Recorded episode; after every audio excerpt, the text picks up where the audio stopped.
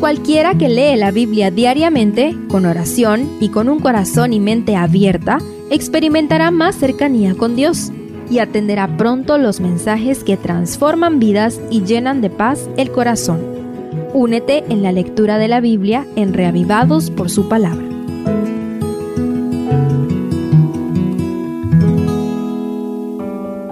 Job 2 El capítulo 2 continúa con el relato de esta historia devolviéndonos al tercer cielo, donde nuevamente Dios inicia la conversación con Satanás preguntando, ¿No te has fijado en mi siervo Job, que no hay otro como él en la tierra, varón perfecto y recto, temeroso de Dios y apartado del mal? Todavía mantiene su integridad a pesar de que tú me incitaste contra él para que lo arruinara sin causa, declara el verso 3. ¿Qué puede hacer ahora Satanás siendo que Job se mantiene fiel a su Dios a pesar de todo?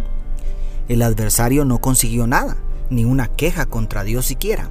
Acompáñame para descubrir hasta dónde es capaz de llegar el enemigo y cuál es la reacción de Job al aumentar la temperatura en el horno de la prueba. Desde el primer capítulo pudimos comprobar que el gran instigador de toda desgracia y mal es Satanás pero su poder y autoridad está limitado por la soberanía del Altísimo.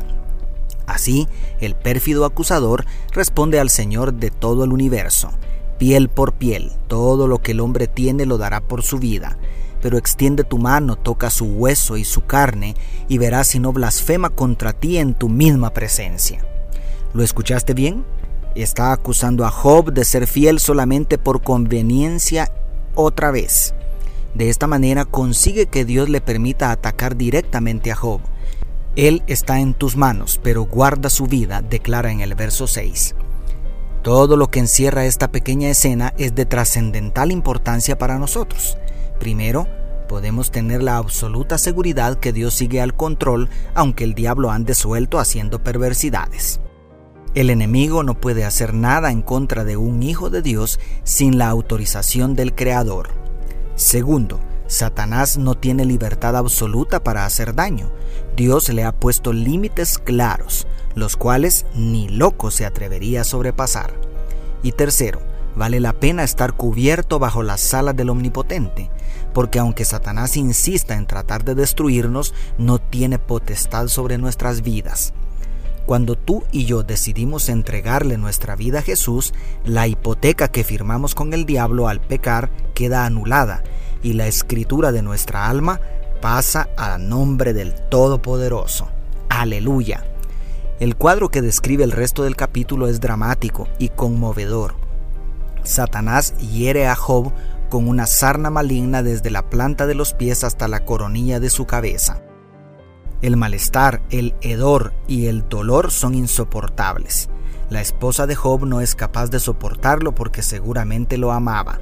Por eso ella dice sin pensarlo, ¿aún mantienes tu integridad? Maldice a Dios y muérete, según dice el verso 9. Además, la noticia de la desgracia del hombre más grande entre los orientales pronto llega a sus amigos, quienes deciden ir a visitarlo.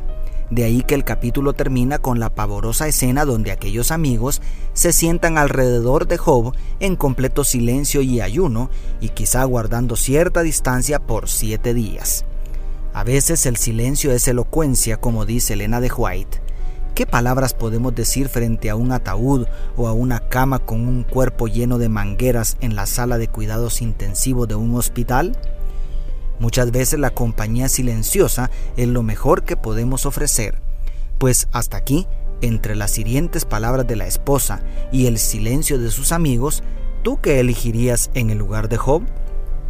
Por último, hemos visto el soberano y sabio actuar de Dios, también las perversas acusaciones de Satanás, además la derrotista reacción de la esposa y la enmudecedora conmoción de los amigos. Pero ¿qué había en el corazón de Job?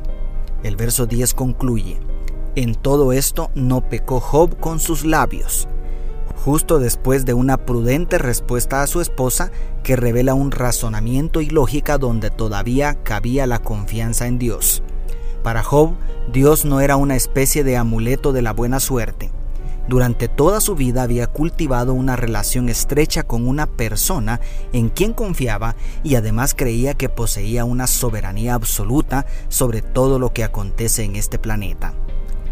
Solamente una prueba con tanto sufrimiento como la que estaba sucediendo podía revelar cuán profundas eran las raíces de su fe y cuán falsas eran las acusaciones de Satanás. ¿Cuán hondas están las raíces de tu fe?